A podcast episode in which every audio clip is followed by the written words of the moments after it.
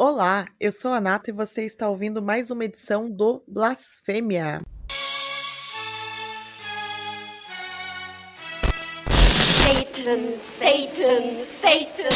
Uma nova ordem econômica mundial. Ocultismo, crenças pagãs, sacrifícios e rock pesado. Conheço um pouco sobre blasfêmia. Blasfêmia. Meu Satanás do inferno! Com Deus ninguém brinca seis. seis, blasfêmia. Porque aqueles que blasfemam morrem. Você, você vai morrer. Debandaracazuca! Tô de saco cheio disso daí! Passada, eu vou te bloquear! Para você que está chegando pela primeira vez no canal, já se inscreva, ative as notificações, deixe seu like. Se você quiser interagir com a gente, é só deixar um comentário que a gente demora, mas a gente responde. Eu tô aqui mais uma vez com a minha companheira de aventura, Silene Farias, que veio blasfemar com a gente.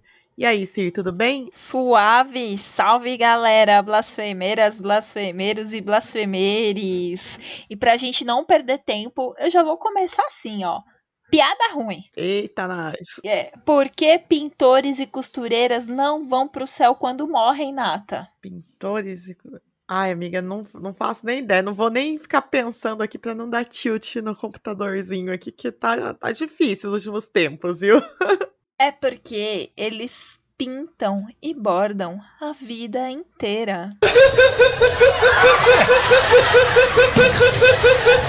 que que é isso? É risada? Não, não é não. é, eu já posso mudar de profissão, então, porque tô, tô no time deles aí, ó. Já vamos pro inferno tudo junto. É, no último episódio, a gente trouxe os dados que a gente fez do levantamento na União das Mulheres do Underground, falando sobre aí a nossa bolha, né? Qual a presença da mulher efetivamente nas bandas de rock em geral, né? Rock, metal, é, punk e tudo mais. Você estava falando em off aqui para mim sobre uma pesquisa fala sobre uh, os gêneros em geral do mainstream. Comenta um pouquinho aí pra gente, por favor. Então, é, a gente pensa que é uma coisa que tá só localizada, né, conosco, mas é um problema, assim, generalizado. Saiu recentemente uma, um estudo da Universidade do Sul da Califórnia que mostra que das 800 principais músicas que saíram na lista da Billboard de 2012 a 2019, apenas 23 desse total dessas músicas tinham mulheres é, que eram artistas mulheres. E dentro dessas músicas, apenas 2% contavam com produtoras mulheres. É bem delicado, Caramba. né? Bem baixo. E isso que a gente está falando de mainstream, né? Não estamos falando da bolha que é o underground. Exatamente. Mas uma coisa que vale ressaltar aqui que em relação aos gêneros musicais, nessa pesquisa foi apontado que o principal gênero é o pop, né, que tem 32% das mulheres que estão nessas músicas, né, canções, canções com mulheres, sendo que só 12,3% são com no meio do hip hop e, além disso, foi destaque que é a, na porcentagem da divisão entre mulheres artistas solo, que são 31%, né, que são provavelmente por conta dessas cantoras de pop, uhum. e mulheres em banda são apenas 7,3%, baixíssimo. Muito. Desse total, que são 21,6%, é, só 12,6% são mulheres compositoras, né? Ou seja, a maioria são intérpretes dentro dessa lista, por exemplo, 1% dessas músicas tinha crédito que era total de mulheres, apenas para mulheres. Então, fica mais uma vez aí ressaltado que a gente tem um grave problema com a presença das mulheres na música e não é só no underground, né? A gente tem mania de achar que todo o problema tá dentro do underground, mas não é necessariamente assim, não. Mas vamos aí ressaltar quem tá produzindo, né? Vamos pro nosso momento blasfêmia? Nesse momento blasfêmia, a gente vai falar de uma banda muito legal. Tem sido super aclamada nos últimos tempos, que é a Oathbreaker. Eles são da Bélgica e surgiram em 2008 quando eles é, se conheceram em alguns shows de hardcore e ali no Mosh Pit eles fizeram amizade, viram que curtiam mais ou menos as mesmas coisas, black metal, punk, e foram colocar essas preferências dentro do som da banda e começaram ali o som. Mas a Nata tem uma curiosidade para contar pra gente. Diz aí, Nata. Bom, vou trazer algumas. Primeiro eu vou começar falando aí dos álbuns. O Maelstrom, que é o. Eu não sei se eu tô falando corretamente, porque para mim é impossível falar aquelas letrinhas que eles usam lá. Mas o, o Maelstrom, ele tratou muito do desespero e do sentimento de impotência, assim, como quando você sente que você não tem impacto sobre o mundo, o seu redor, assim, ele é, é sugado por um redemoinho. Então eles já estavam antecedendo a pandemia, porque aqui a gente fica vê todo esse apocalipse que está passando, esse viver no Brasil que é todo dia um desespero diferente. Todo dia uma desgraça. Exato. E aí vem aquele sentimento de que você tá indo pro buraco. A gente se solidariza, viu, pessoal? né? A gente entende muito bem. A diferença é que a gente consegue fazer piada com o nosso desespero. É. E na arte, isso é bem representado pelo cabelo da Caro, né? Que é a vocalista que, que de um lado ele tá. Do LP ele tá seco e do outro lado ele tá molhado, assim. Só que é a forma que, que o cabelo tá colocado, que a capa é só o cabelo mesmo. Vamos procurar aí a capa. Dá um Google aí. Já o Eros e o Anteros, eles abordam as mudanças da vida, né? Mas já aceitando as mudanças pro bem ou pro mal e abraçando essas mudanças. Na arte do disco é simbolizado por um maço do, pra celebrar a mudança e tal. Então é, vamos celebrar nossa desgraça, né? Como que é a música é. do Legião Urbana? Ai, porque eu não lembro, mas tem uma música que é assim mesmo. Ah, vamos, vamos celebrar a estupidez humana. Enfim. Ó, a Natália tocava violão na adolescência e cantava na rodinha da Legião Urbana, gente. Mas é nunca, mentira, mas é que a gente acaba sabendo, né? Mas, enfim, aí também temos o Reia, que é o quarto álbum da banda, que eu não gosto. Ele foi o álbum que fez a, a banda ser popular aqui no Brasil faz uns, uns aninhos aí. Que aí todo mundo que tava na, na onda das cantoras solo aí, tipo a, a Emma. Emma. Como que é? Emma Ruth Handel. Isso.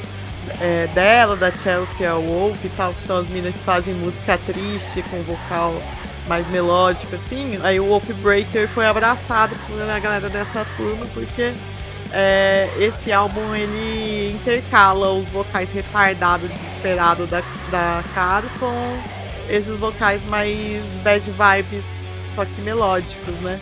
Eu não consigo ouvir esse álbum porque eu acho que eu tô ouvindo a Clarice Falcão. Fãs de Oath Breaker vão querer me bater depois dessa, mas. Boa. É, das músicas, aqui eu tenho três que eu acho que são as mais impactantes, né? Que são músicas que eu considero poderosas mesmo, que elas são intrínsecas e também tem as melodias, né?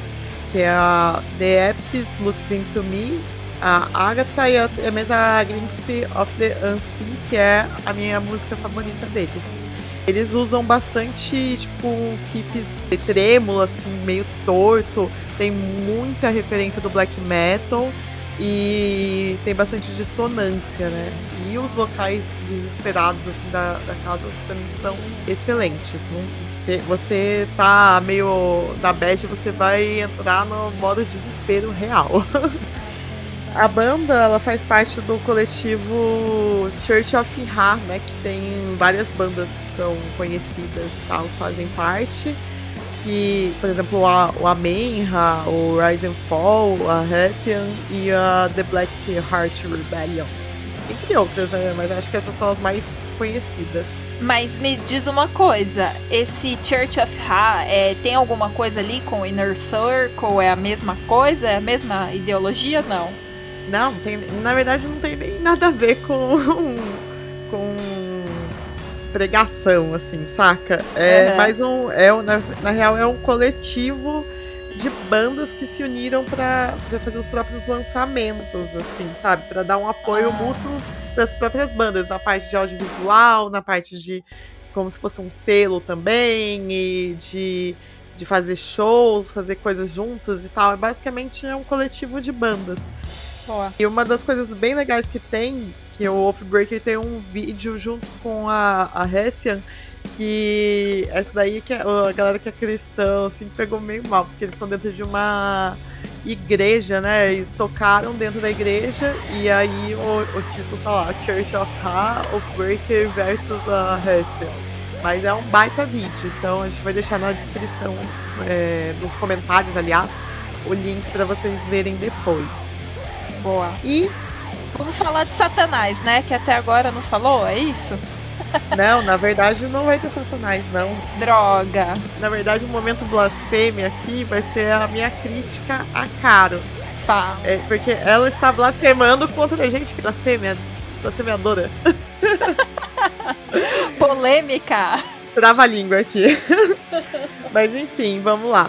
Assim, eu entendo que pode ser que esse ciclo da Church of Ra seja uma bolha, que todo mundo já seja desconstruído, que todos os caras sejam firmes e legais e que a realidade da Bélgica seja bem diferente do que a do resto do mundo inteiro. Mas deixando isso em conta, ainda assim é um desserviço, porque a vivência específica da Carol não dá o, o aval para que ela coloque isso no geral. Eu vou até ler assim um comentário que ela fez, porque eu vi em algumas entrevistas, né? Acho que umas quatro eu li quando ela foi indagada sobre sexismo dentro da cena metal, né? Aí o que, que ela respondeu? Ela falou que é é meio que um clichê o fato da cena metal hardcore ser considerada sexista.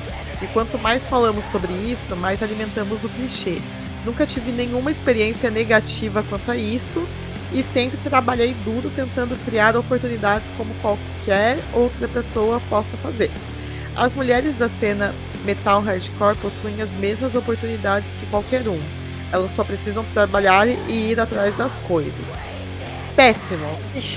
É, em primeiro lugar, a vivência dela não representa todas as mulheres do metal e do hardcore. E segundo lugar, eu acredito fielmente que ela não tem noção da, do que seja realmente atitudes que são dos caras que vêm por conta de sexismo.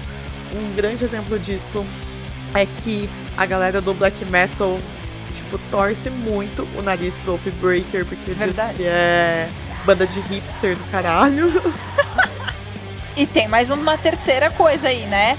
que não é possível, ela é leitora, ela é eleitora do Amoedo. É, meteu a meritocracia, mano. Exatamente, meteu a meritocracia. Trabalhe, trabalhe e vá atrás das coisas que você vai conseguir o seu espaço.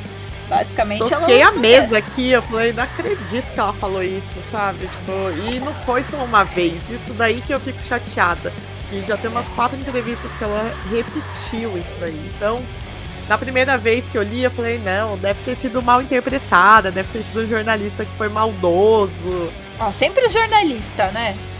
Não, mas é porque acontece, já aconteceu aqui no Brasil, por exemplo, com a, com a Suzane Eckert do Miastenia, teve uma entrevista que ela deu, ela falou que ela em específico não tinha sofrido nenhuma ação sexista dentro do black metal, porém eu tenho a plena noção de que existe e existe muito. Ah, Aí o que saiu a manchete, o título do, da matéria, nunca sofri sexismo dentro do, do, metal, Não do black existe. metal.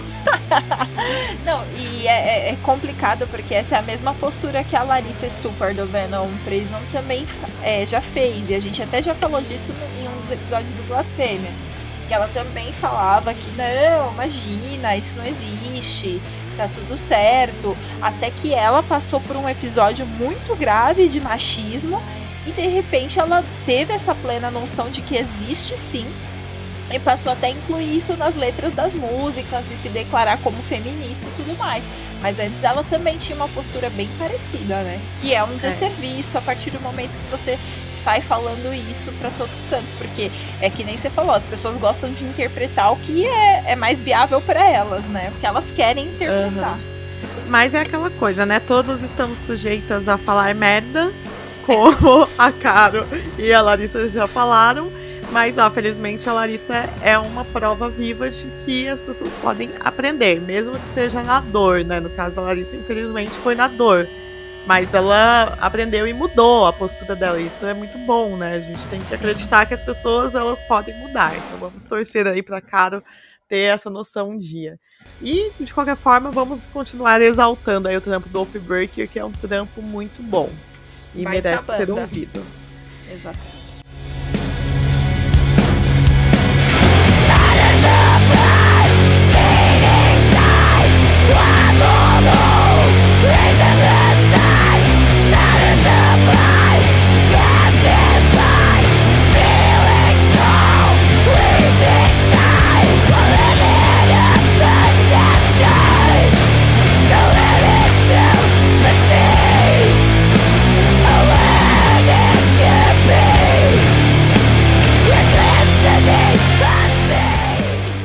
Já que a gente tá falando da, da Church of High, eu lembrei de uma piadinha aqui que eu fiz uma adaptação.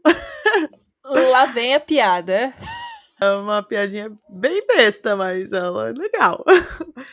Já que na, na Church of High eles têm aí o, o Negro Evangelho, ele, sabe o que, que é a, a hóstia do Amenha? Não faço a menor ideia.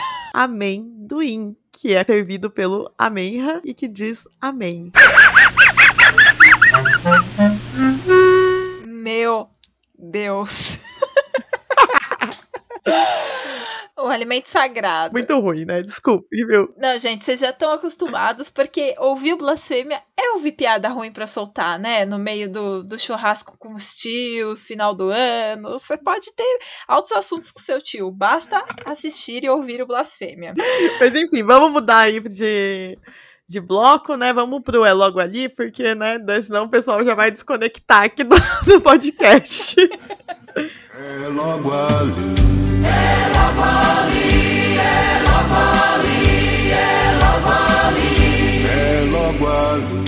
Nesse é logo ali, para você que pensa que a Coreia só tem espaço pro BTS, BTS que é aquela banda que arrebata os corações da galerinha adolescente, ou para você que acha que banda com mulher no BTS, no, na Coreia, só existe Blackpink, que eu adoro, inclusive. Eu sei que eu vou ser achincalhada depois disso, mas enfim, eu gosto de Blackpink. Eu nem sei o que, que é Blackpink, mas segue mais. São as minas da Coreia no momento. Elas são tipo as Spice Girls coreanas. Ah, então vou, então vou ouvir, então vou ouvir. Boa. E Além do filme Parasita, que foi super cultuado. Se você não assistiu, não assistiu ainda, assista. Baita filme. A Coreia é um celeiro de bandas para o underground. E a gente vai mais uma vez de Ásia para falar, sabe de quem? De uma banda chamada Slant. Muito bacana a banda. É, eles contam com o vocal da Yeji. A banda tem uma demo de 2018 e eles soltaram o EP é, Vem Attent de 2019 e agora eles lançaram um álbum esse ano, um álbum que se chama Um. Tá escrito em coreano, né? Mas eles traduziram para os meros mortais ocidentais o numeral para um. Número um mesmo? É, o número um mesmo. Ah. E por enquanto, eles só fizeram fora da Coreia, eles só fizeram uma tour no Japão, mas espero que venham logo para o Brasil, porque é uma banda muito boa e tem várias resenhas, muita gente lá fora tá falando bem deles. É uma banda que promete. Bora ouvir um pouquinho?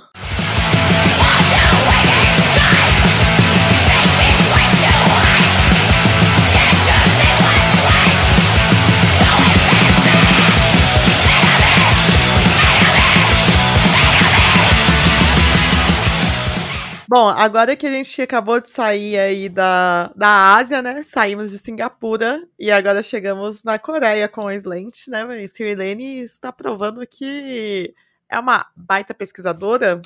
É, você vai ter que provar aí para mim se você realmente só pesquisa ou se você manja de som. Ih, chamou da xincha. Vamos aí pro nosso momento true ou poser? Olha, seu poser, cala a boca. Tira essa camisa aí, ô coisa do caralho. É, essa semana aí, Sir, o Caio, depois do, do listão de piores discos do New Metal, ele trouxe o listão de melhores discos do New Metal. E parece aí que ele foi ameaçado de morte aí por uma mina do canal. Opa! Que queria que colocasse o álbum da Kit, né? Ele colocou. Você tá sabendo dessa história? A Braba tem nome, filha. A Braba sou eu. Eita! então você que ameaçou ele, então, pra colocar a Kit? Ameacei. Disse que nunca mais iria olhar na cara dele, nunca mais iria forçar ele a comer tofu nos próximos churrascos veganos da gente. Olha, amiga, aí, se você ficar ameaçando ele com isso, ele vai aceitar cortar relações com você, hein? Ameaçou errado. mas enfim, mas já que você teve essa ação aí, é que você deve ser uma manjadora de kit mesmo, né? É kit ou kiri que se fala? Kiri. Kiri. Então, ó, eu Kiri. já sou poser. Mas eu não, eu não sou poser porque eu já, eu já não sou grande fã do New Metal, né? Mas já que você é fã, você vai ter que provar que você manja de Kiri. Tudo bem, vamos lá, vamos nessa. Me tiraram aí essa semana, falaram que eu tinha um péssimo gosto.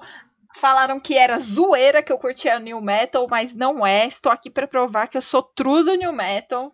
Mas tudo bem, tudo bem. No final das contas, os haters nos amam, Natália. Sabe que eles ouvem escondido, né? Essa é a é verdade. Tá ouvindo é porque gosta. Exatamente. A pessoa deve estar tá agora lá dando F5 para quando eu começar o blasfêmia ouvir. Com certeza. Com certeza. É, mas, mas não vamos mudar de assunto, não. Vamos lá. Vamos começar com, com, o nosso show, show do milhão do, do metal.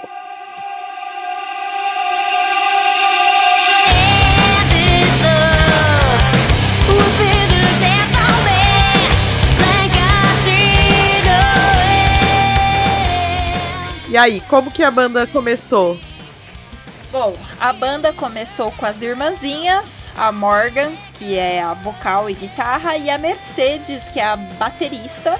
Elas estavam lá numa aula de ginástica, pensando como é que elas poderiam ter uma banda. E aí elas começaram a tocar, né? Elas já tocavam, elas pensaram, ah, vamos fazer uma banda aí, vamos tocar na escola. E começaram a tocar fazendo cover de bandas grunge, tipo Nirvana, é, Silverchair, esse tipo de coisa. Elas começaram tocando isso. Hum, certo. Bom, mas vamos ver se você manja mesmo. Qual que foi a primeira formação? Bom, primeira formação tinham as irmãzinhas, né? A Morgan e a Mercedes, e elas chamaram a Tânia, Tânia Kendler, que era a colega delas de escola, porque elas perceberam que a banda tinha que ter uma baixista. Mas, inclusive, para mostrar que eu manjo de verdade, elas têm um problema com baixistas. As baixistas sempre rodam nessa banda. Essa é da pegadinha, porque a Kiri já teve várias formações, né? Exatamente. E aí, que acontece? A, a Tênia, a Tânia, ela não durou muito, acho que ela brigou lá com as irmãs e ela foi substituída pela Talena, que é a bonitinha que aparece no primeiro disco, nos primeiros sons, no primeiro clipe. Então elas começaram por ali com a Talena e aí a formação estava pronta, era só botar na rua. Ai, acertou. Tá manjando, né? Mas me fala aí, qual que foi o primeiro grande festival que elas tocaram? Você sabe? Ah, isso eu sei de cor. Elas tocaram no Ozfest dos anos 2000. Elas eram pirralhas. Se eu não me engano, elas tinham tipo 17 anos, 16 anos. E foi ali que elas explodiram. Né? Elas começaram a tocar muito, as pessoas super respeitaram. Se você vê, tem os vídeos no YouTube delas tocando a Speech. E essa música explodiu e começou a aparecer até nos comerciais do PlayStation. É, é, elas explodiram nessa época e elas eram muito pirralhas, tinham 17, 18 anos nessa época aí. E, por outro lado, né, mesmo elas sendo respeitadas, elas também eram muito tiradas, porque as pessoas falavam que os pais delas pagavam pra música delas tocar na rádio. Mas isso é verdade? Não, até, bom, pelo menos a Morgan diz que não. e por isso ela fez uma música que é a Do You Think I'm a Whore? Que é, justamente para falar disso, porque as pessoas viam elas novinhas, é, bonitinhas e achavam que quem ia subir no palco eram as Spice Girls, que elas iam dançar e cantar. Então, o, essa música é justamente para contradizer isso, que não, que elas tocaram, que elas não iam pular, que elas não iam ficar dançando, que elas iam tocar. Então, basicamente, é isso.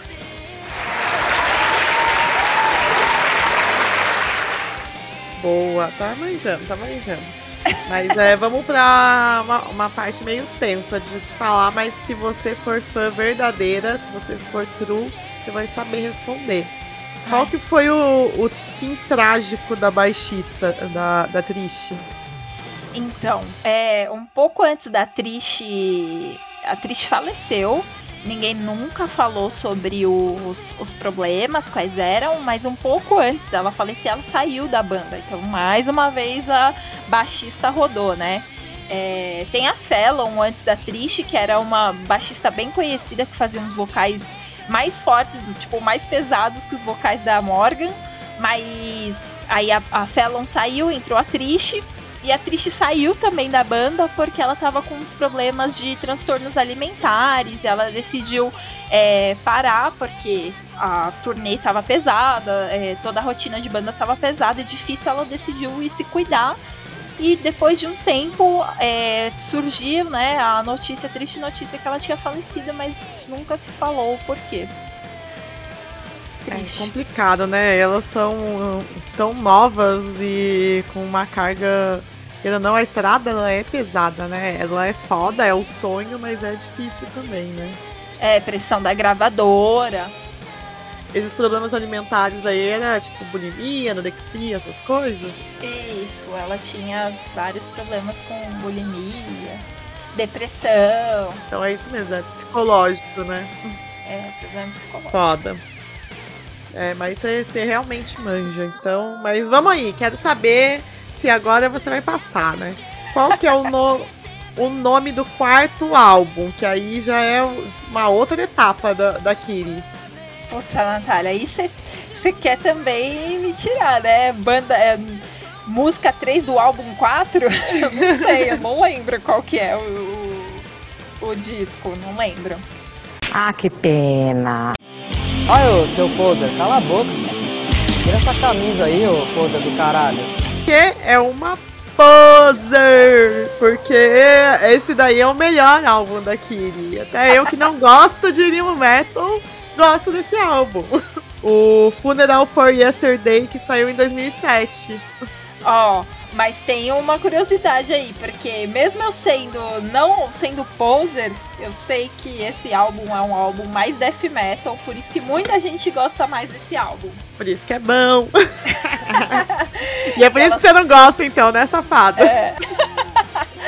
que elas saíram desse lado, elas amadureceram, passaram por vários produtores, todo mundo ficou na cabeça delas que elas tinham que tocar mais pesado, e aí elas fizeram esse álbum.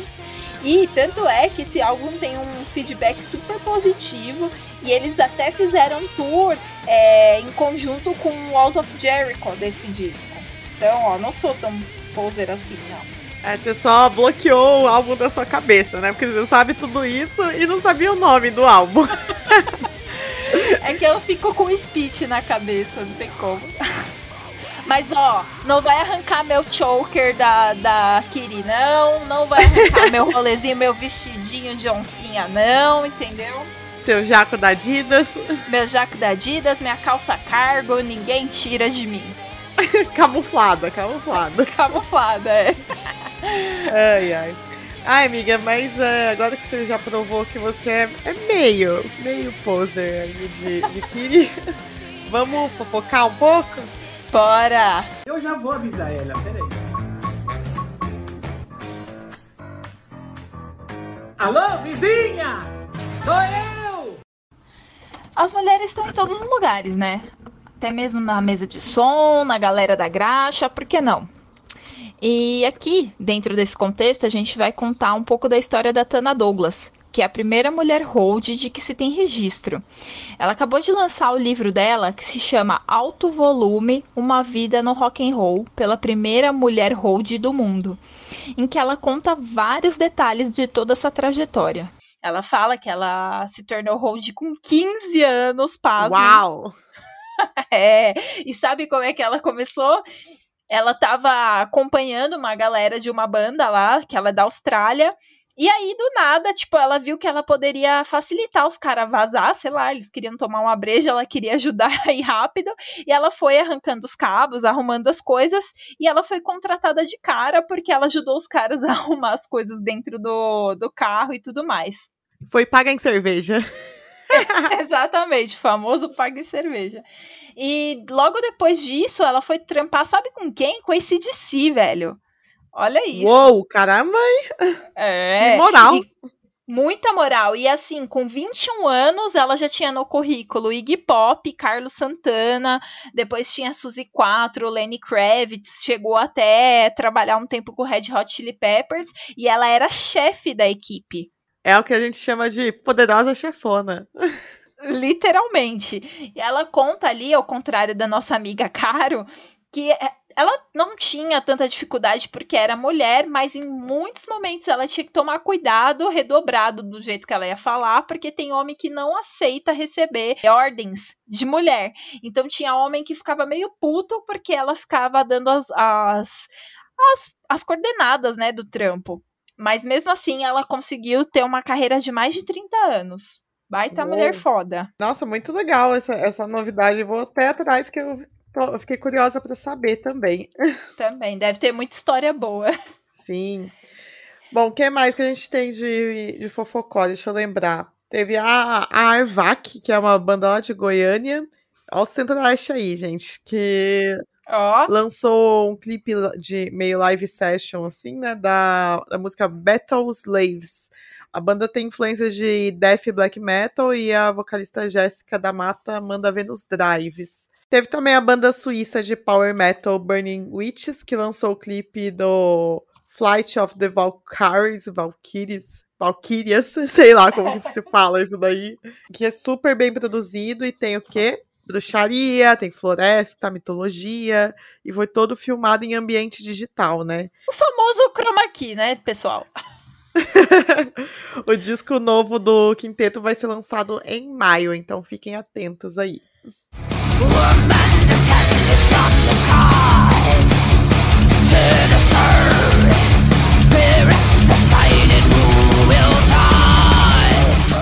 Boa. Nossa, e esse fofocore tá bem recheado, viu?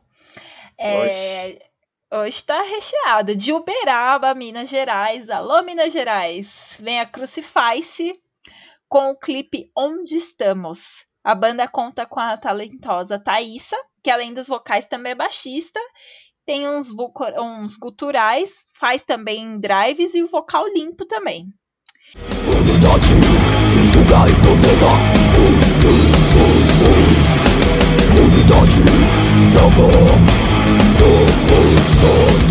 Já em São Paulo, a gente tem a banda Em Vênus, de post-punk, que acaba de lançar o disco Sintoma. Esse álbum tem umas 10 faixas e tem um som bem experimental, assim, ó, no nível Fugazi. Então, para quem curte post-punk e experimentos, pode já procurar nas plataformas de streaming que tá lá.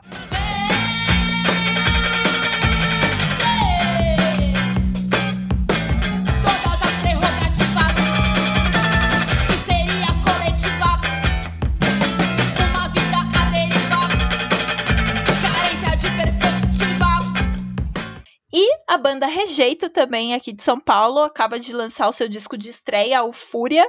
Esse quarteto tem na formação a Raila na bateria e a Lívia no baixo. É a banda de crossover, né? Isso, crossover, exatamente. E também tá já disponível nas plataformas de streaming.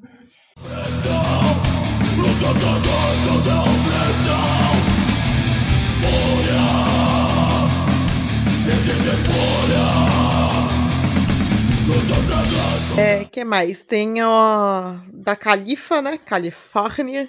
Vem o Sick Burn, que tem a, a Lori no vocal e lançou um split com a banda Des, é, Bastards.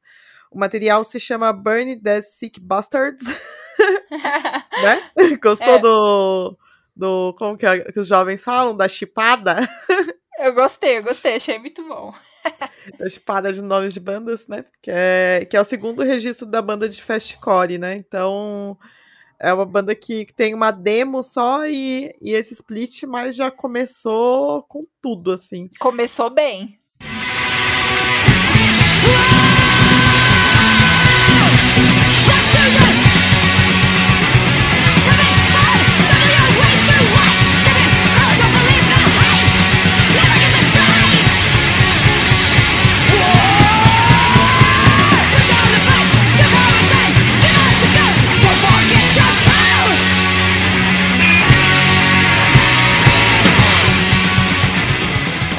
Passou esse som pra ouvir foi a Dejane lá do.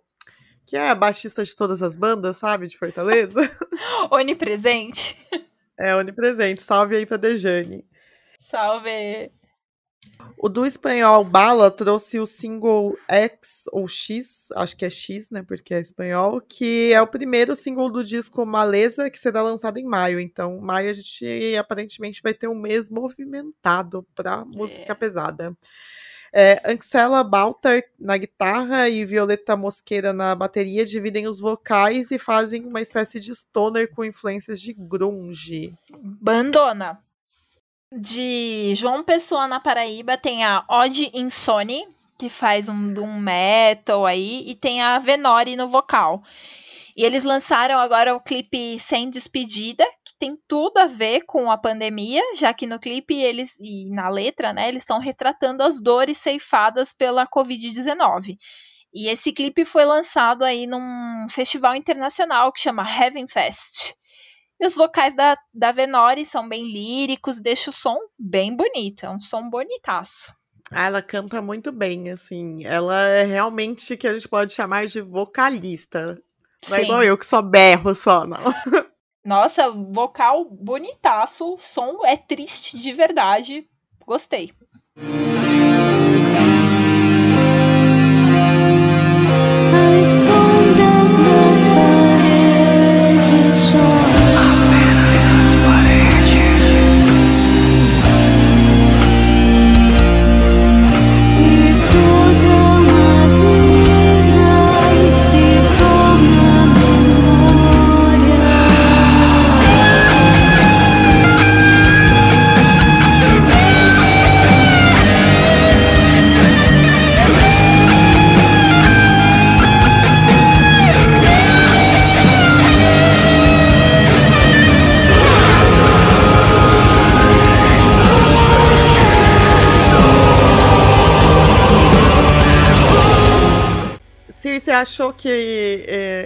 Foi mais fraco de lançamentos, né? Que a gente teve mais single, teve poucos álbuns completos, clipe, teve clipe e tal, mas teve. Você acha que o pessoal deu uma parada de produzir? Ah, eu acho que não. Eu acho que as pessoas estão tentando produzir como elas conseguem, né? Que nem a gente viu aí a Burning Witches, que fez o famoso chroma key. eu acho que o pessoal tá tentando é, esticar os lançamentos, tratar algum, de alguma forma pra já não ficar lançando o disco toda hora, né? Por isso que tá tanto pinga-pinga de single, de clipe, etc. O que você acha? Ah, eu confesso que eu acho cansativo, assim, eu não gosto de ficar ouvindo single, assim, eu gosto de ouvir o trabalho completo, ou o EP, ou o, o álbum e tal. Eu acho cansativo pra caramba ficar esse pinga-pinga. Mas é a minha opinião, né? Não é. Se a galera tá agindo assim é porque é o que temos para o momento, né? É, não vejo a hora de soltarem os discos completos pra gente já poder ir no show e cantar tudo, e é isso. Bom, aí a gente vai encaminhando para o final de mais um episódio do Blasfêmia. Agradecer aí a presença de todo mundo que ficou até o final. A gente sabe que não é todo mundo que tem paciência de ouvir a nossa voz de taquara rachada, mas se você ficou, você é o verdadeiro guerreiro. Guerreiro do metal punk. Você é Raio. o true. você é o verdadeiro true. né? E aí, amiga, você tem alguma consideração final? Bom, as considerações são as mesmas. Muito obrigada, pessoal, por ter ficado até o fim. Comprem a camiseta do Blasfêmia, por favor. Tô aqui pedindo mais uma vez. Não nos deixem na mão. E é isso, gente se vê no próximo mês.